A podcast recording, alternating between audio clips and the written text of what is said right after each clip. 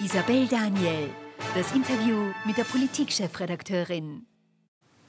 Das Superwahljahr in Österreich hat bereits begonnen und die Nationalratswahl könnte rascher sein, als manche glauben, zumindest wenn es nach dem Willen der Mehrheit der ÖVP-Länderchefs geht. Wie wahlkampffit ist die SPÖ? Mit welchen Themen will sie diesen Wahlkampf bestreiten? Ähm, was ist aus äh, diesen Warnungen vor einem Kanzler Kickel zu halten und vor allem, wie geeint oder nicht geeint ist die SPÖ nach ihrem Annus Horribilis äh, 2023? Das möchte ich jetzt SPÖ-Bundesparteivorsitzenden Andreas Babler fragen und ich freue mich, ihn hier im Studio begrüßen zu dürfen. Schönen guten Abend. Schönen guten Abend, Frau. Äh, Herr Babler, ich fange als Erste mit etwas Inhaltlichen an, weil das natürlich auch ein Thema ist, das sehr, sehr viele Menschen bewegt, nämlich sie kriegen keinen Termin mehr bei Fachärzten und die zunehmende Sorge vor der Zweiklassenmedizin. Da haben Sie jetzt auch einen Vorschlag gemacht, dass Wahlärzte sollen auch Kassenpatienten betreuen. Aber wie soll das in der Praxis funktionieren? Ja, so, dass das rauskommt, was unsere Zielvorstellung in dem Land ist, nämlich dann, wenn man krank ist, dann, wenn man Schmerzen hat, dann, wenn Operationen, medizinische Eingriffe notwendig sind, dass das ein Rechtsanspruch ist, dass man das auch zeitnah, nämlich dann, wenn man die Schmerzen hat und Behandlung braucht, auch tatsächlich bekommt. Das ist die Überidee. Mhm. Und jetzt arbeiten wir seit einigen Monaten, wir präsentieren ja auch immer Stück um mhm. Stück auch in der Öffentlichkeit äh, mit viel Arbeitsintensität und mit vielen Menschen, die in diesem Bereich sehr gut auskennen, äh, die als Ärztinnen selber tätig sind, die im medizinischen Personal, die Gesundheitsökonominnen sind, tatsächlich äh, an einem Modell, das die Sozialdemokratie auch präsentieren kann gegenüber den Menschen bei einer Wahlentscheidung, dass sie wissen, dass wir fertige Konzepte ihnen garantieren können, dass es wieder bessere Bedingungen gibt, wenn es um Gesundheitsversorgung geht. Mhm. Und das ist eigentlich der Anspruch. Und Sie haben mich gefragt um die letzte Stufe von den vielen Schrauben, an denen wir drehen. Das heißt, äh, wir schauen natürlich in erster Linie, dass es mehr Kassenärztestelle mhm. gibt. Da haben wir eine Menge von Vorschlägen gemacht, äh, bis hin, dass wir nachdenken müssen bei Studienzulassungen, dass wir diejenigen auch vorreihen, die sie dann verpflichten, nicht gleich sozusagen Kasse zu machen im eigenen Sinne, sondern mhm. auch für die Öffentlichkeit auch einen Teil zurückgeben. Äh, gleichzeitig die Sozialversicherung, und das ist ein wichtiger Punkt für jetzt, dass sie ja in ihren Generalverträgen, die sie ausarbeiten muss, auch tatsächlich in den Honorarkatalogen auch würdigt, dass das Wichtigste passiert, nämlich wenn man dann Termine kriegt, dass man sozusagen in einer Stechuhrbehandlung sich befindet. Da gibt es ein eigenes gemeinsames Interesse mhm. von Ärztinnen, es gibt ein gemeinsames Interesse mit ihren Patientinnen, dass ein bisschen eine Zeit bleibt für mhm. Gespräch darüber, mhm. Therapie, Behandlung und dass man nicht im Minutentakt so sozusagen das Gefühl hat, dass man da schnell durchgeschleust wird. Mhm. Und das alles mündet in einer Erkenntnis, dass es zu wenig ist, aufzuschreien, wie das andere Parteien und Regierung macht und aufzuzeigen, dass es zu wenig gibt, sondern handfest Modelle zu machen. Und diese letzte Geschichte, die eingebettet ist in einer Termingarantie innerhalb von 14 Tagen, tatsächlich äh, einen Facharzttermin äh, zu bekommen. Natürlich müsste man bei Akutfällen, bei Kinderärzten und so weiter auch nachdenken, dass das viel zu lange wäre und nochmal eine andere äh, Schiene einlegen aber gleichzeitig eine Garantie zu haben. Und die Garantie äh, endet jetzt in einer Situation, wo wir zu wenig Kassenärztinnen und Kassenärzte haben gleichzeitig äh, aber schauen müssen, dass niemand auf der Strecke bleibt. Da geht es echt jetzt um dramatische Geschichten. Du kannst nur einen Arzttermin kriegen. Äh, jetzt verallgemeine ich das, aber das ist die Erfahrung, die wir alle mit unseren Zuseherinnen teilen, wenn die Kreditkarte gut gedeckt ist oder du das Bargeld über den Tisch schiebst. Und dann geht es auf einmal schneller. Und wir wollen sagen, Wahlärztinnen und Wahlärzte haben auch einen, einen fairen Beitrag zu leisten. Und das heißt, wir wollen sie mit einladen. Darum auch der Hinweis, dass wir die Bedingungen so gestalten, dass sie einen Teil auch, 10 Prozent ihrer durchschnittlichen Patientinnen an Zeit auch zur Verfügung stellen, dass dann, wenn Menschen kassenärztliche Behandlungen brauchen und auch nicht mehr zahlen sollen, auch zur Verfügung stellen, um dass ja niemand zurückbleibt. Das ist die Verpflichtung, von der Sie gesprochen haben, kommt dann sozusagen als letzte Maßnahme. Aber Sie meinen da eine Art Pro-Bono-System, wie es bei Anwälten der Fall ist? Ganz genau. es ist aufgebaut auf Systeme, genau. die ja funktionieren. Mhm. Die Termingarantien, über die ich spreche, die gibt es in Skandinavien in unterschiedlichsten Ausformungen Versorgungen bereits, die gibt es auch in Deutschland. In Österreich geht man weg, dass man Menschen, die krank werden, einfach wirklich tatsächlich zu Bittstellerinnen und Bittstellern macht. Und ich bin angetreten, eigentlich die Bedingungen wieder zu verbessern, ein Gesundheitssystem zu garantieren, auf das wir vor einigen Jahren in Österreich noch stolz waren, dass wir es haben, das jetzt zusammengeschossen worden ist. Niemand kümmert sich darum und ich habe Politik auch so verstanden als Auftrag in meinem Leben, dass man daran arbeitet, dass es Verbesserungen gibt. Und Gesundheit ist einer der Punkte, wo die Sozialdemokratie jetzt die einzige Partei ist seit Monaten, die ganz konkret auch herzeigt, das würde sich ändern. Und das heißt für euch Termine, für eure Angehörigen, für eure Kinder, für eure Eltern, dann, wann sie es brauchen. Mhm. Äh, jetzt grundsätzlich, äh, es gibt natürlich einen Kassenärztemangel, aber da hat ja die Regierung mhm. oder der Gesundheitsminister schon angekündigt, es soll ja mehr Stellen geben, also über 100 ja. und ein Ausbau reicht Ihnen das nicht? Nein, ist alles eine Verbesserung. Jeder einzelne Kassenarzt, jede Kassenärztin ist eine Verbesserung. Ich bin selber in der Kommunalpolitik, ich weiß, was es heißt, viel Arbeit zu verwenden, um Kassenärzte äh, auch gewinnen zu können, dass die Räumlichkeiten da sind und vieles andere. Das sind Anstrengungen, aber es ist natürlich weit zu wenig. Das äh, wird sich nicht auswirken. Wir haben ja ganz andere Baustellen im Gesundheitsbereich, die auch die Sozialdemokratie auch verspricht, zu lösen zu können. Wenn die Wahlärztinnen und Wahlärzte nicht da sind, was vor allem am Wochenende auch passiert, passiert. Was macht man dann mhm. bei Krankheitsfällen, bei Symptomen, dann geht man sofort in die Ambulanz mhm. bei Dingen, die man normalerweise im Facharztbereich oder im, im, Kassenarztbereich machen könnte, überlastet dann die Spitäler und Kliniken und ich spreche dort dann auch mit den Kolleginnen, die in der Pflege auch äh, tätig sind, das ist ein Wahnsinn. Also es gibt echt einen Kollaps in diesem Bereich und, und, und es gibt echt einen Niedergang in der Gesundheitsversorgung. Und deswegen wollen wir Stück um Stück zeigen, wie einfach es auch systematisch ist, nicht eine kurzfristige Maßnahme zu machen, sondern wirklich im System einen Rechtsanspruch zu haben. Das ist eines der höchsten Güter eines Landes. Dann, wenn man krank ist, dann, wenn man Monat für Monat brav Steuern und Abgaben zahlt, über unsere Lohnsteuerbeiträge, die abgeliefert werden, Versicherungsleistungen, die wir einzahlen, mhm. die wir jahrzehntelang lang gezahlt haben, wenn wir Pensionist oder Pensionistin sind, dass wir die auch abrufen können. Das steht uns einfach zu. Und so begreifen wir Politik so einfach im Denken und so komplex auch die Lösungen sein mögen. Und wir sind die Einzigen, die Stück um Stück in diesem Bereich, im Bereich leistbares Leben, im Bereich Bildung, Zukunft, im Bereich sichere äh, Pensionen und im Bereich äh, gute Gehöne, äh, Löhne und Gehälter und mehr Gerechtigkeit einfach Stück um Stück auch konkrete Modelle und nicht nur Schlagzeilen produzieren. Mhm. Äh, mit einem Wort, das wären auch Ihre Hauptthemen in diesem Superwahljahr werden? All das, was jetzt skizziert es ist eines der, haben. Es ist eines der wichtigsten Themen, nämlich dann, wenn man krank sind und dann, man gesundheitlichen Schäden ausgesetzt ist und medizinische Versorgung braucht, manchmal sehr akut, dass man den Rechtsanspruch hat. Gern gibt fast nichts, das drüber geht, außer dass man sozusagen einer die Lebensgrundlagen allgemein sichert. Und deswegen ist die Sozialdemokratie natürlich in all dem, was da kaputtgeschossen worden ist, mit Blau-Schwarz 1 beginnen, dürfen wir nie vergessen, was FPÖ-Regierungsbeteiligungen bedeutet haben, genau in dem Bereich, dass wir Ambulanzgebühren eingeführt haben, die Rezeptgebühren in die Höhe geschossen haben. Ich sage Ihnen ganz kleine Grauslichkeiten. Von den 2000er Jahren. Ja, aber nur, dass man weiß, für was auch beispielsweise FPÖ in der Kombination Blau-Schwarz steht, dass man beispielsweise bei Unfallsopfern dann auf einmal auch Gebühren einverlangt hat, dass man Selbstbehalte bei Prothesen auch selber zum Leisten mhm. gehabt hat, eh, wenn man Schicksalsschläge gehabt hat. Also um mal zu zeigen, wie unmenschlich dieser Zugang ist. Und ich denke, Politik muss immer dienen den Interessen der Menschen, nämlich dann, wenn sie Unterstützung brauchen in Form von ärztlicher Versorgung. Wichtigstes Thema zur Zeit, weil das wirklich pressiert, äh, trifft uns alle in all unseren äh, Familienverbänden, in all unseren Bekanntschaften. Und ich glaube, es ist eines der wichtigsten Themen. Aber die Sozialdemokratie hat eine breite Palette anzubieten, wie wir Österreich wieder zu einem Land machen, auf das wir stolz sind. Aber jetzt, äh, das sind natürlich Themen, die sehr, sehr viele Menschen betreffen, eigentlich das so gut wie alle, Thema, ja. absolut. Das sieht man auch in anderen Ländern, dass das Thema Gesundheitspolitik äh, und Gesundheitssystem sehr dominant sind. Gleichzeitig zeigen aber fast alle Umfragen, ich weiß, ihr habt andere Umfragen, aber trotzdem seit äh, knapp einem Jahr die Freiheitlichen auf Platz 1, was Nationalratswahlen angeht. In letzter Zeit jetzt auch Umfragen dass die Freiheitlichen auch bei der EU-Wahl führen würden, ne? also zumindest in den Umfragen. Ähm, wieso schaffen Sie dann die Menschen oder die SPÖ es nicht, die Menschen mehr davon zu überzeugen? Weil Sie haben jetzt gerade gesagt, die FPÖ steht eigentlich für Sozialabbau, aber Sie wissen, dass viele ehemalige SPÖ-Wähler auch immer die FPÖ gewählt haben.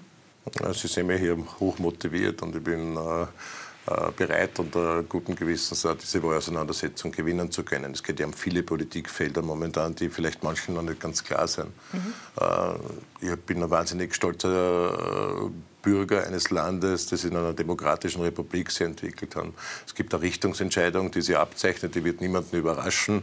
Entweder ist die Sozialdemokratie mit einer Reformkanzlerschaft da, die tatsächlich dieses Land wieder Stück um Stück aufbaut und Sicherheit gibt, auf das man stolz sein kann in einem Land, in vielen Bereichen. Eine Politik, die wieder eingreift und Schaden gibt für Menschen, Stichwort Teuerungskrise, wo nichts eingegriffen worden ist von der Regierung, wo wir Modelle entwickelt haben, die jeden wirklich auch tatsächlich geholfen hätten und, und wir haben halt den Vorteil, dass wir aus den Lebensrealitäten von allen Menschen heraus denken und wissen, was politische Entscheidungen auf einer hohen Ebene auswirken auf das tägliche Leben. Das Zweite ist natürlich, dass wir schon nachdenken müssen, wenn wir sprechen und äh, wenn dann Grenzen überschritten werden, wenn man aufpassen muss, dass äh, manche Menschen äh, vor allem Kinder geschützt sind, dass sie nicht vorbeigehen, wenn irgendwie FPÖ-Radikalitäten, die wirklich schon geschmacklos sind, die persönlich Menschen beleidigen, sie diffamieren, ihre Namen verhunzen, ihr Aussehen problematisieren, äh, sich selber sozusagen in, als Eliteführer darstellt äh, und sie irgendwo abkopselt, dass diese Urbanisierung, die gezeichnet wird, dieses Gefängnis Europa, das ja plakatiert wird als Hauptspruch äh, der FPÖ, was soll das heißen, ein Gefängnis zu machen, mit Ungarn sich einzusperren, sozusagen sich abzukopseln? Also eigentlich plakatieren den, die Festung. Den, ja, aber was heißt das mhm. aus dem Verständnis der FPÖ, nicht mehr Teil mhm. sein zu wollen äh, von anderen, sondern sozusagen sie, sie einzusperren selber und gleichzeitig jetzt zu sehen, dass man gezielt staatliche Institutionen angreift. Das ist so Urbanisierung, wie Sie es meinen. Dass man die Unabhängigkeit von Medien jetzt schon angreift und sie in Frage stellt. Und ich gebe einen, einen Hinweis, das wird dort nicht stoppen, so wie wir jetzt erlebt haben, äh, auch in Deutschland mit Verbindungen in die österreichische rechtsextreme Szene zu den Identitären, die natürlich, äh, wo sie Herbert Kickel die als förderungswürdiges Projekt bezeichnet, dass sie nicht aufhören werden schlussendlich auch in die persönlichen Freiheitsrechte von Menschen einzugreifen, die ihnen nicht zum Gesicht stehen. Und da geht es um Grundpfeiler einer Demokratie. Und ich sage Ihnen das mit aller Deutlichkeit auch in einer Tradition, einer Sozialdemokratie, die in diesem Land die Zweite Republik federführend mit aufgebaut hat, demokratische Grundrechte etabliert, erkämpft und immer verteidigt hat, dass es eine Gefahr ist, dass man das auch jetzt benennen muss, nicht nachher bitte aufzuwachen in einem Land, wo man Angst haben muss, wenn man etwas äußert, das nicht dieser Elite der FPÖ in ihrem Denken dient, dass man dazu sozusagen sanktioniert oder vielleicht mit Abschiebungen und so weiter auch als Staatsbürgerin oder Staatsbürger bedroht wird. Das sind schon Bilder, die gezeichnet werden und man muss aufpassen in diesen Fragen. Das meine ich in der Demokratie. Das ist das, was man skizziert. Und wir wissen, dass Schwarz-Blau 1 äh, gezeigt hat. Wir haben gesehen, was Schwarz-Blau 2 gebracht hat. Wir haben gesehen, wie schnell die ÖVP immer, wenn es um Macht gegangen ist, nie gezögert hat, de facto zu Schwarz-Blau eh zurückzukehren. Deswegen muss man Alternative anbieten, die ja positiv ist. Mhm. Darum arbeite ich inhaltlich. Ich möchte den Menschen zeigen, dass Politik tatsächlich sich auch anders begreifen kann. Für das bin ich angetreten, Bedingungen zu verbessern. Aber verstehe ich Sie jetzt richtig? Sie fürchten, wenn Herbert Kickl und die FPÖ an die Macht kommen, also in eine Regierung kommen, äh, mutmaßlich als Kanzlerpartei oder vielleicht auch als Vizekanzlerpartei, dass äh, das ein echter Schaden für die Demokratie sei? Sie sehen da eine Art autoritäre... Entschuldigung. Okay. Ich mag es nur mit aller Klarheit sagen, was haben wir erlebt bei schwarz-blauen Regierungsbeteiligung? Erstens, wo haben sie geändert? Da wo enden sie meistens? In Gerichtssälen und in Ermittlungen und man verliert ja auch den Überblick, äh, wer mit was für einer Tasche oder mit einem Koffer oder wer in irgendwelchen Villen irgendwelche Goldbahnen als Reserve einsperrt, nur dass man das nicht alles vergisst, was das für Demokratieverständnis für irgendwelche imaginären äh, Kämpfe oder was weiß ich, was da alles an Konzepten da ist, dahinter stehen mag. Aber ich mag schon einmal erinnern, was das dann auch heißt für die breite Masse von Millionen von Menschen, die unselbstständig arbeiten, was es für den Standort in der Politik heißt, was es für notwendige Maßnahmen, dass man manche Dinge nicht verlieren, wo die Kipppunkte im Gletscher, in ökologischen Fragen da sind. Man könnte es aufmachen, was das für Frauenrechte heißt. In vielen Punkten härteste Pensionskürzungen haben wir erlebt, Verlängerung von Arbeitstagen, damit man die auch nicht mehr bezahlt kriegt nach 130 Jahren, die Grauslichkeiten, die ich bestellt habe.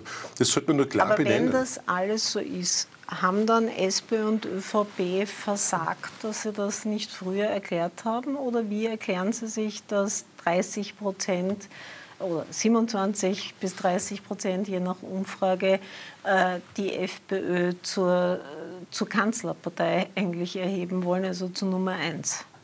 Ja, ich bin kein Meinungsforscher, der sozusagen äh, ein Erklärungsmuster ja kriegt. Sie kriegen die Stimmung. Ich, ich, kann sagen, dass ich angetreten bin und sicher bin, dass wir in diesem Land äh, dem Positiven auch tatsächlich die notwendige Mehrheit geben. Bin fix davon überzeugt. Ich muss nur aufzeigen, was passiert, äh, wenn es andere Konstellationen gibt, die Labour-Politik, die machtbestimmt ist. Das ist das Wichtigste anscheinend bei der ÖVP, sehen wir jetzt gerade, wenn sie über Wahltermine spekulieren, äh, dass das halt machtstrategische Überlegungen sind, dass wir dafür bekommen, Stillstand in der Regierungsarbeit. Deswegen jeden Tag früher, wo wir, wo wir wählen, ist ein guter Tag fürs Land.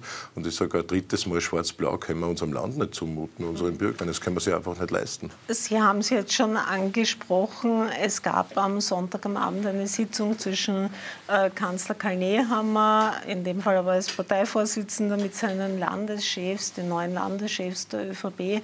Und da hat sich eine Mehrheit der ÖVPler für eine vorgezogene Nationalratswahl im Frühjahr statt Ende September ausgesprochen. Sie haben jetzt gesagt, jeder Tag früher, der gewählt wird, sei ein guter Tag. Aber ist die SPÖ wirklich schon so weit? Also ist sie gerüstet für einen Wahlkampf? Sehr und sehr motiviert. Und äh, ich glaube, ich kann sprechen in der Phase, wo ich Verantwortung genommen habe hat man gezeigt, was Führung in der Partei anbelangt. Ich bin gekommen in einer Kampfabstimmung und ein paar Monate später hat man wirklich große Schritte gemacht. Man hat gleichzeitig auch Parteiregeln neu aufgesetzt wie Demokratisierung äh, von Dingen. Man hat uns äh, sozusagen das alles nicht zugetraut. Und jetzt haben wir in der Phase 2 seit einigen Monaten auch in der Breite zu sein. Ich habe mich versammelt mit den besten Expertinnen, mit dem besten Wissen, das wir haben in allen Politikfeldern, um für Österreich tatsächlich ein Reformprogramm auf die Füße zu stellen. Das ist zum ersten Mal seit langer Zeit da dass wir in einer Wahlauseinandersetzung geben, wo wir ein positiveres Bild der Republik glaubhaft vermitteln können. Deswegen auch die Detailliertheit, die manchmal schwer zu vermitteln sind von so Modellen mhm. mit Termingarantien, wie wir es gerade diskutiert haben, manchmal schwer, weil, aber Politik hat schon eine Verantwortung, auch tatsächlich herzeigbare und umsetzbare Geschichten zu machen. Ich gebe Ihnen ein Beispiel. Ich weiß,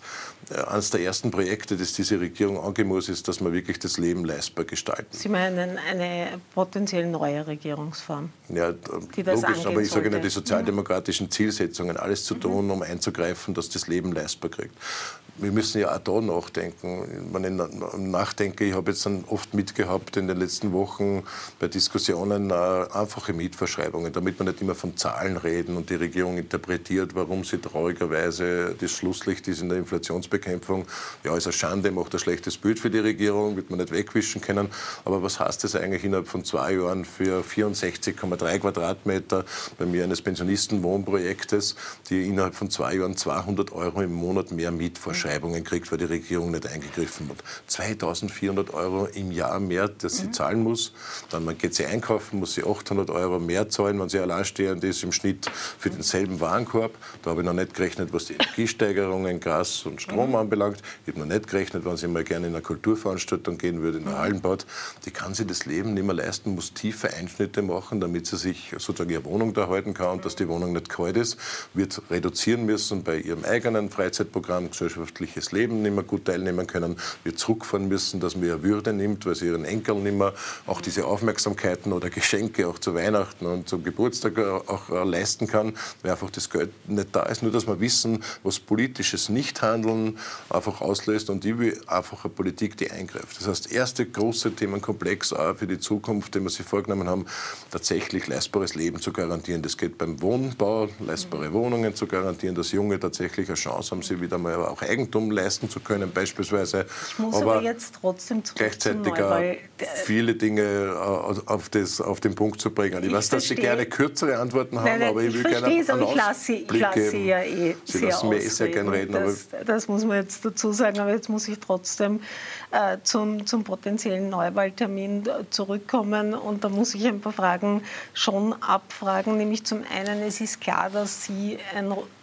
rot-blaues Duell haben wollen. Das verstehe ich auch. Da stehen wirklich zwei diametral unterschiedliche Konzepte gegeneinander, aber gleichzeitig ist ja Teil der Überlegung der ÖVP, das vorzuziehen, natürlich ein äh, schwarz-blaues oder türkisblaues Duell daraus zu machen. Und äh, Karl Nehammer versucht ja schon die ganze Zeit, also einerseits nennt der Kickel eine Sicherheitsgefährdung und ihre Konzepte halt irgendwie linksutopisch. fürchten Sie nicht, dass eine schnelle Wahl genau dazu führen könnte, dass dann plötzlich der Karl Nehammer auf den Platz 2 kommt und dass sich dann alles zuspitzt auf ein schwarz-blaues Duell? Ist fast unmöglich, weil es steht schwarz-blau sozusagen zur Diskussion und das ist auch die These, die, glaube ich, jeder von unseren Zuseherinnen und Zusehern unterschreiben würde. Bei der ÖVP geht es natürlich auch um Machterhalt. Sie würde nicht zögern, wie wir gesehen haben, auch trotz aller Beteuerungen jetzt in den letzten Landtagen, immer dann, wenn eine Mehrheit da war, sind sie zusammengegangen. Aber da stellen die den Landeshauptmann oder Landeshauptfrau, gleichzeitig, also, nicht das Junior das, das, wissen wir, dass äh, Schwarz-Blau tatsächlich, wenn die nur eine Stimme Mehrheit haben, auch also die Sie komplette glauben, Geschichte ist. Und die Richtungsentscheidung wird sie spielen, ob die Sozialdemokratie an der, an der Spitze einer Bewegung stehen kann, mhm. die Menschen einlädt, etwas Positives in diesem Land gemeinsam äh, beizutragen und Schwarz-Blau zu verhindern aus Selbstinteresse des Landes. Äh, dieses Duell kann nur so auch begriffen werden. Das ist es auch in der Realität, das wissen wir. Und politisch zwischen ÖVP und FPÖ in manchen Politikfeldern äh, Unterscheidungen zu finden, ist auch schon sehr schwierig geworden. Mhm. Einer, der es aber der ÖVP erleichtern könnte, in dieses Duell zu kommen. Wir, wir machen dieses Interview am Mittwoch am Abend, aber äh, am Donnerstag will sich Dominik Vlasny, äh, aka äh, Marco Pogo, äh, deklarieren, ob er antreten könnte bei Nationalratswahlen. Ähm, das ist ein Szenario, das Sie nicht sehr freuen dürfte, oder? Überhaupt nicht. Ich kenne den Dominik nicht so gut, dass ich einschätzen könnte, was er wirklich auf dieser Pressekonferenz verkünden aber wird. Aber falls er antreten Alles möglich. Würde, Dann können wir sich gerne darüber unterhalten. Aber wichtig ist, mhm. also es ist schon bei dieser Wahl, das ist keine Spaßwahl, da geht es nicht um irgendwie Kräfteverhältnisse und, und, und, und, lustige Dinge. Das ist tatsächlich jetzt eine Richtungsentscheidung. Und das ist an jedem klar in diesem Wahljahr 24, äh, dass es äh, echt um, um die Zukunft Zukunft Österreichs geht in dieser Frage, nämlich für eine längere Zeit. Mhm. Trotzdem würde Dominik Vlasny wahrscheinlich im Bereich Mitte-Links fischen. Bei den Wählern hat man bei bisherigen Wahlen gesehen, wo er angetreten ist. Also würde er potenzielle SPÖ-Wähler, Grünwähler, teilweise auch NEOS-Wähler, auch KPÖ-Wähler ansprechen ja, wird so sein. Es gibt verschiedene Nachwahlanalysen, immer je nachdem, welche man sich anschaut. Ich habe mir eine angeschaut, wo er von der FPÖ mehr Stimmen sozusagen abgezogen hat als von der SPÖ. Aber das sind alles Befragungen, Methoden. bei den Jungen durchaus auch FPÖ. Äh, ja, klar. Aber mit dem, äh, das ist Demokratie. Es werden viele wahlwerbende Gruppen antreten bei Wahlen, manchmal mehr, manchmal weniger. Das ist ein demokratisches Grundprinzip, ganz einfach. Aber mir geht es schon um die große Geschichte Schwarz-Blau mit Kanzler Herbert Kickl oder zukunftsorientiertes, positives Reformprojekt unter meiner Führung. Mhm. Also falls es keine vorgezogene Nationalratswahl gibt oder auch falls es eine gibt, gibt es auf jeden Fall auch äh, die EU-Wahl im Juni und auch mhm. da äh, liegt die FPÖ derzeit in Führung. Kann man das Ihrer Meinung nach noch drehen? Kann die SPÖ ja, und Ihr. Kandidat das drehen? Absolut, ich glaube, mit Andi Schieder haben wir einen der seriösesten Politiker. Ich glaube, er zeigt da die Themenkomplexe auf, ja, in was für ein Europa wir leben wollen. Wir sind abhängig natürlich auch von guten Wirtschaftsbeziehungen. Also wir würden massiv äh, Arbeitsplätze verlieren natürlich, wenn man da einen anderen Kurs fährt, in Europa sich abzukoppeln. Natürlich leben wir in einem gemeinsamen Wirtschaftsraum, der sozusagen auch in, einer, äh, in, einer, in einem Austausch tatsächlich auch funktioniert. Gleichzeitig geht es ja uns als Sozialdemokratie auch um dieses Gerechtigkeitsthema. Es gibt viele Themen, die schreiend für ungerecht heute. Nämlich, wenn wir sich anschauen, äh, wann ich mich einsetze für kleinere und mittlere Unternehmen, für Selbstständige, für Würstelstandbesitzer beispielsweise. Mhm. Und äh, ich weiß, dass diese als Selbstständige quartalsmäßig brav ihre Steuern und Abgaben zahlen. Und dann schaue ich mir an, dass sie in der Jahressumme äh, im Monat oder im Quartal, wenn sie abliefern, eigentlich mehr zahlen manchmal als internationale Konzerne. Weil internationale Konzerne beispielsweise, wenn man sich ein Paket bestellt, dann sollte man mal schauen, wo die Rechnungsadresse ist, sie das einfach richten können. Das sind Dinge, diese Ungerechtigkeiten können wir beispielsweise in Form einer neuen Besteuerungsrichtlinie, die sich dort orientiert, wo die Wertschöpfung passiert, mehr gerecht machen. Das ist Gerechtigkeit für kleinere und mittlere Unternehmen, dass die einigen großen Superreichen international sich einfach ihr System richten können. Das ist eine ganz wichtige Frage. Schutz von Arbeitnehmerinnenbestimmungen wird in der Sozialdemokratie immer wichtig sein. Schutz vor Privatisierungsrichtlinien ist immer ein Thema. Und eine ganz große Frage ist für uns, wir sind die einzige Partei, die tatsächlich Neutralität Neutralität doch auch glaubwürdig vertreten kann, weil wir diese Neutralität immer und zu jeder Zeit als an der Kernelemente und Zukunftsprojekte in Europa, einer Sicherheitspolitik anbelangt. Ich glaube nicht, dass die Zukunft einer Sicherheitsstrategie liegen kann, dass alle nur mehr in Militarisierung und Militärblöcke aufgehen. Das ist nicht das Bild. Die Neutralität kann ein wichtiges außenpolitisches, äh, außenpolitisches Instrument wieder werden, wenn sie nicht so ausgehungert wird wie von dieser Regierung beispielsweise. Mhm. Äh, Gerade beim Thema Neutralität würde Ihnen jetzt die FPÖ widersprechen und Wieso? Das sind die Ersten, die, die uns immer, wenn dann, wenn es opportun war, wollten sie, waren die Ersten, die in die NATO gehen wollten. Jetzt haben sie halt eine Phase, wo sie gerade wahltaktisch vielleicht entscheiden, dass die Neutralität vielleicht besser ankommt bei den Menschen. Bei der Sozialdemokratie kann man überprüfen, dass wir immer für die Neutralität gestanden sind und zeitgleich auch tatsächlich präsentieren in unseren Arbeitskreisen, in unseren Vorstellungen, in unseren Positionierungen, was Neutralität auch tatsächlich machen kann. Nicht nur das Wort immer zu sagen, das ist ein bisschen wenig, dann machen wir nichts anderes als die Regierung, die hat Neutralität wahltaktisch beschreibt und, und sie nicht angreifen traut. Aber eigentlich bei uns kann man schon überprüfen, dass wir Neutralität auch sozusagen auch zukunftsmäßig mit einem Konzept versehen, das uns wieder stolz macht. Mhm. Äh, ich möchte jetzt zum Zustand der SPÖ kommen, auch wenn das vielleicht nicht Ihr Lieblingsthema doch, ist. Aber doch. Job. Ja, absolut. Wir haben ja mit der Gesundheit angefangen.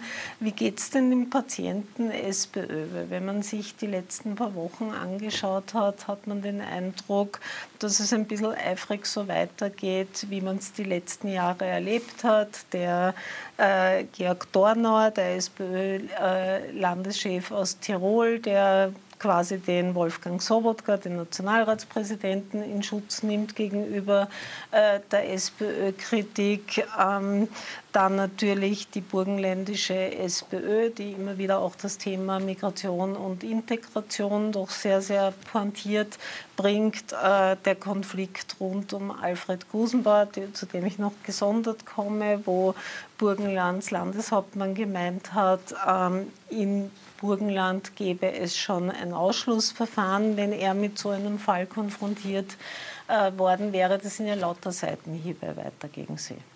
Ja, also wenn Sie fragen, wie es dem ehemaligen Patienten SPÖ gegangen ist, der sicherlich für in, äh, vor über einem Jahr in einer schweren Situation gestanden ist mit offenen Grabenkämpfen zwischen mhm.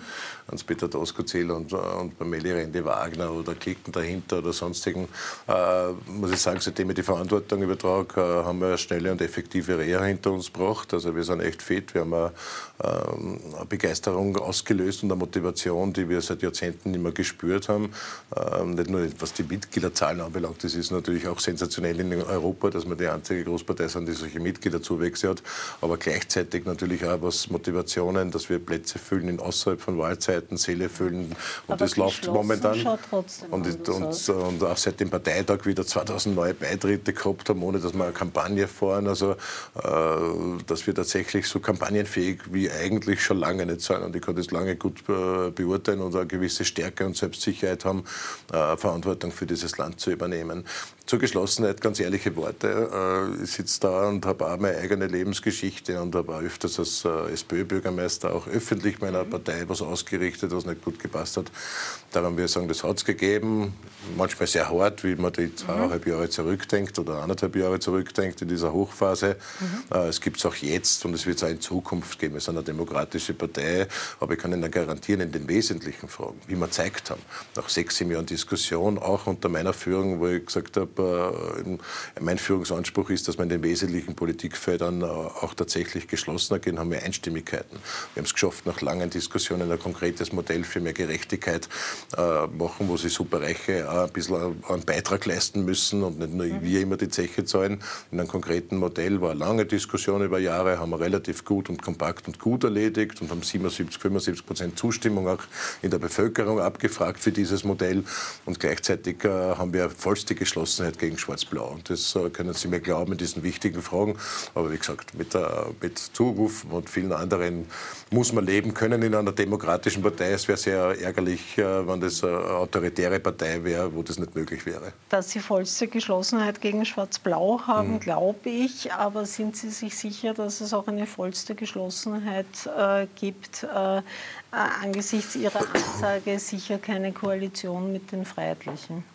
Ja, hundertprozentiges Beschlusslage, einstimmig der mhm. Bundespartei. Von Eisenstadt bis... Einstimmig, ja. Okay. Eisenstadt hat selber schwarz-blau ausgeschlossen. Nein, nicht schwarz-blau. Und, äh, hat Ampel, und hat Ampel propagiert. Also nur zu Ihnen, da waren wir deckungsgleich. Auch in der mhm. Vorwahldiskussion, Hans-Peter Toskozil und ich haben dieselbe Ansage gemacht, dass uns am liebsten die Ampelkoalition wäre. Aber wichtigstes Ziel ist, schwarz-blau zu verhindern. Mhm. Apropos äh, Lieblingskoalition wäre eine Ampelkoalition, da gibt es halt wirklich keine einzige Umfrage. Umfrage, die eine Mehrheit für eine Ampelkoalition sehen würde, durchaus auch wegen der Polarisierung, die Sie beschreiben. Was wäre denn jetzt Ihr Ziel?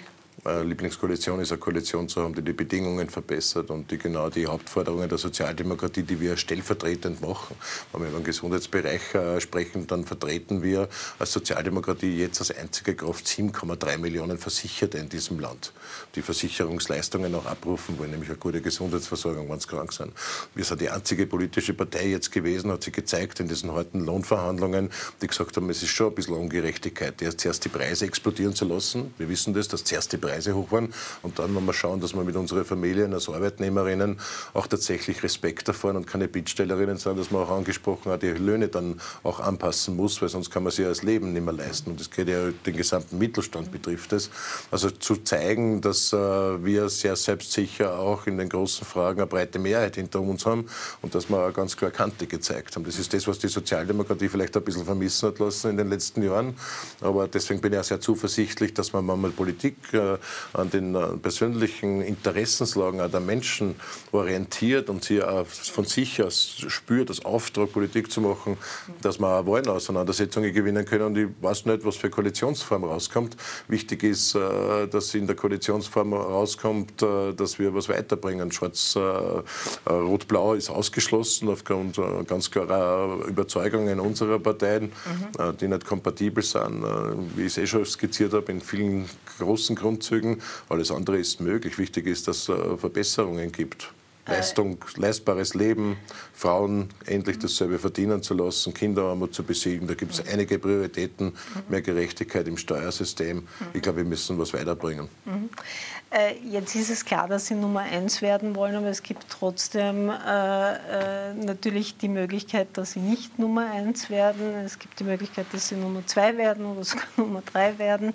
Äh, das ist vieles offen in einem Wahlkampf. Jetzt warnen Sie ja massiv vor der FPÖ und was das bedeutet, sowohl für Demokratie als für Sozialstaat, wenn ich Sie richtig verstehe. Wenn die FPÖ Nummer eins werden sollte, sollte es dann eine Allianz, also eine Koalition gegen die FPÖ geben? Ja, ich gehe davon aus, dass ich mich dann auseinandersetze mit Situationen, wenn sie eintreten. Wir sehen eine ganz andere Geschichte. Wir sehen, dass Schwarz-Blau tatsächlich nicht in Stein gemeißelt ist, eine Mehrheit zu haben. Also es ist mhm. an der Kippen. Wir reden da von wenigen Prozenten. In der Schwankungsbreite ist sowieso alles. Da sind wir in manchen Umfragen gleich. Wir haben Fragen im Kanzlerduell, in den persönlichen Eigenschaften, wo wir Kopf an Kopf liegen. Interessiert mir aber alles relativ wenig, auch wenn es gute Umfragen für uns sind. Sondern ich habe einen Anspruch, äh, Politik zu machen, um auch äh, Vertrauen zu bekommen. Das darf man nie vergessen. Zum Glück sind Umfragen, Umfragen und Wahlergebnisse manchmal ganz andere. Und ich bin überzeugt aus meiner Lebensrealität, ich glaube, ich kann ganz gut vermitteln, dass mir persönlich, äh, dass ich auch aus den Bereichen komme, wo ich konfrontiert bin mit Auswirkungen aus der Politik und diese auch ändern wäre und schlussendlich erfolgreich sein. Und über alles andere können wir sich dann unterhalten, falls das eintritt, aber ich gehe nicht davon aus. Dann komme ich zum Abschluss noch zu dem Thema, das Sie jetzt indirekt angesprochen haben, weil das natürlich ein Thema ist, das in Österreich immer in Wahlkämpfen eine große Rolle spielt und derzeit auch international eine große Rolle spielt. Äh, das ist natürlich immer Zuwanderung und hm. Das ist, da merkt man jetzt in sämtlichen Staaten, dass sich viele schwer tun. Sie wissen, auch der deutsche Bundeskanzler Olaf Scholz hat da jetzt plötzlich sehr, sehr viel härter geredet und doch von äh, sehr vielen Abschiebungen. Auch Emmanuel Macron und sein neuer Premierminister Attal, beide kommen ursprünglich aus dem Parti Socialiste, also aus ihrer französischen Schwesternpartei, nehmen da auch ganz, ganz andere Töne. Nicht so wie äh, Herbert Kickl oder sonstiges, aber sie sagen schon, quasi, äh, dass es da sehr harte Maßnahmen geben, geben muss, was Integration, was Anpassung was Straffälligkeit angeht. Das war immer ein Thema, mit dem sich die SPÖ am Ende schwer getan hat. Das wissen Sie, weil es verschiedene Lager gibt. Wie wird das in diesem Wahlkampf sein? Ja, ganz Welche anders, wenn wir, wenn wir über Asyl sprechen, glaube ich, wird man niemand absprechen können, dass ich äh, wahrscheinlich eine sehr große Expertise habe, nicht nur was meine Stadt anbelangt, natürlich mit einer der größten Flüchtlingslager, mhm. manchmal auch europaweit, aber das ist sehr viel Initiativen auf nationaler Ebene über Jahre bezogen, was Flüchtlingspolitik anbelangt, ich mich international vernetzt habe zu dem Thema und äh, viele Lösungsvorschläge auch erarbeitet habe. Also ich, im Unterschied zu anderen. Wenn ich mir anschaue, Herbert Kickl hat es dann einmal geschafft, in Dreiskirchen sozusagen äh, auch dieses äh, Flüchtlingslager irgendwo in den Griff zu bekommen, bei wenig Zugang, also sehr hohe Stände. Also der war schon überfordert bei einem einzelnen Flüchtlingslager, will man gar nicht vorstellen, der bringt wahrscheinlich überhaupt nichts auf die Reihe, diesen Fragen, außer, außer sozusagen aufzuschreien in diesen Fragen. War, ja, oder Schüttel aufgehängt oder so, das war die Leistung, die überblieben ist. Aber da, tatsächlich äh, haben wir dort erlebt, wo er Verantwortung tragt, dass er überhaupt äh, nichts zusammenbringt. Äh, das ist die erste Geschichte. Die zweite Geschichte ist, dass es zahlmäßig halt nicht in Österreich auch das große Thema ist. Also wenn man sich anschaut, wie manchmal Politik äh, Asyl hochspült und Menschen natürlich Vertrauen haben, dass das stimmt, was man da sozusagen manchmal Wobei hört. Ich habe jetzt nicht von den Asylgeräten. Äh, ich, rede, ich rede dann über den großen Bereich noch dazu. Mhm. Und der große Bereich, und da ist die Sozialdemokratie wahrscheinlich die privilegierte Partei, weil sie viel, viel Expertise hat. Wir müssen nachdenken über Migration, nämlich auch über Arbeitsmigration, wie sie auch tatsächlich mit einem Ordnungs mit einem Ordnungsschema pragmatisch auch tatsächlich stattfinden kann. Was ist unser Vorteil in der Sozialdemokratie? Dass wir ein gemeinsames Interesse haben mit meinen Kolleginnen und Kollegen in der sozialdemokratischen Gewerkschaftspolitik, die große Sorge haben, dass massive Zuwanderung, die unkontrolliert wird, so wie sie jetzt stattfindet, so wie sozusagen jetzt dann auch äh, Kontrolle, wo auf einmal dort, wo billige Arbeitskräfte möglich sind, äh, in allen Bereichen mhm. ins Land geholt werden und sie werden massiv eingesetzt, dass die Menschen, die jetzt hier arbeiten, die jetzt österreichische Arbeitskräfte sind, dann dazu verdammt sind, dass sie mit Lohndumping und mit Sozialdumping auch konfrontiert werden. Das heißt, wir werden die Einzigen sein, die auch tatsächlich Bedingungen schaffen, dass Migration nicht dazu führt, dass man lohn- und sozial gedammt wird. Das ist die wichtige Frage, sozusagen, wenn wir über Arbeitsmigration reden und sich genau anzuschauen, was braucht man in was für Bereichen. Dass wir ehrlich sein müssen, dass wir äh, ehrlich sein müssen, dass wir wissen, dass wenn es keine Wirtschaftsmigration gibt, in vielen Bereichen ist dieses Land da nieder volkswirtschaftlich. Das wird niemand, der ein bisschen einen Grips hat, tatsächlich auch ja. abstreiten können. Da kann man drüber schreien und was weiß ich, was mhm. das für Probleme ist. Aber es ist ein Fakt. Das heißt, wir müssen mhm. Bedingungen schaffen, dass wir Lohn- und Sozialstandards, die wir hart erkämpft haben mit Gewerkschaften und die Sozialdemokratie in diesem Land, auch tatsächlich schützen können. Und dazu braucht es Regeln und dazu, glaube ich, wird die Sozialdemokratie auch tatsächlich dessen täglich Brot sozusagen solche Arbeit letzte, ist, auch die Konzepte haben. Und der letzte Punkt, weil das Wissen Sie natürlich, der auch vielen Menschen äh, Angst macht, Integration. Mhm. Dass es doch einige gibt, auch wenn sich eine Mehrheit gut integriert, bleibt genau. einfach ein Teil, der sich nicht gut integriert. Das macht vielen Menschen Angst. Das wissen Sie, egal ob auf Schulen, in Parks, in sonstiges. Ähm, muss die SPÖ da auch entschiedener auftreten? Ja, vor allem soll man mal sagen, wer Verantwortung hat. Äh, seit 17 Jahren, glaube ich, durchgängig. Wenn ich mich richtig erinnere, ist ein ÖVP-Innenminister kurz untersprochen mit einem Pferdedompteur Herbert Kickel in der Rolle als Innenminister. Also Verantwortung haben schwarz und blau getragen. Und das Ergebnis sehen wir jetzt. Wenn wir reden, wenn es diese sogenannten Hassprediger gibt, die einfach die anradikalisierten Jugendlichen zusammen glauben können, aus der Straße abholen können. Das sind echte Hassprediger. Dass wir tatsächlich dort ein Problem haben. Dann frage ich, was ist jetzt die Leistung gewesen? 17 Jahre Innenpolitik Politikverantwortung ÖVP und FPÖ, die solche Zustände produziert. Ich kann Ihnen garantieren, eine Sozialdemokratie würde sich überlegen und auch Maßnahmen setzen, dass wir tatsächlich diese Dinge in den Griff kriegen. Jetzt stehen wir vom Scherbenhaufen von Schwarz und zu einem kleinen Teil auch vom blauen Innenministeriumsverantwortung. Ein Integrationsversagen, das tatsächlich mitproduziert ist, wo man zugeschaut hat. Ich erinnere daran, wie die Nachrichten- und Geheimdienste sich gegenseitig niedergeschossen haben zwischen Blau und Schwarz. Und das Ergebnis war, dass uns internationale Nachrichtendienste Dienste ausgerichtet hat, dass man österreichischen Nachrichtendiensten auch tatsächlich nicht mehr, nicht mehr vertrauen kann und dass sie von der Vertrauenswürdigkeit ausgeschlossen wird. Das ist das Ergebnis von schwarzen und blauen Machtspielchen auf Kosten nämlich einer inneren Sicherheit. Und das ist die Sozialdemokratie, die es erstens aufzeigt, dass die Leute nicht glauben und sich sozusagen blenden lassen. Und wir bauen natürlich auch den Apparat auf. Ich treffe mich mit Polizistinnen und Polizisten. Ich denke nach, warum die Arbeitsbedingungen dort so schlecht sind. Ich denke nach, warum die Wachstuben so schlecht ausgestattet sind. Muss man mal reingehen. wie, wie auch die Geringschätzung auch tatsächlich nachdenkt. Und wir schauen, dass dort auch die Arbeitsbedingungen passen und dass auch Geld da ist und dass der Job attraktiv ist und sicher. Gut, wir werden sicher noch über all diese Themen reden, aber vorerst danke für dieses Gespräch, Andreas Babler. Ich sage danke für die Einladung. Und wir schalten jetzt in eine kurze Werbepause und danach geht es mit dem nächsten Interview weiter. Bleiben Sie dran.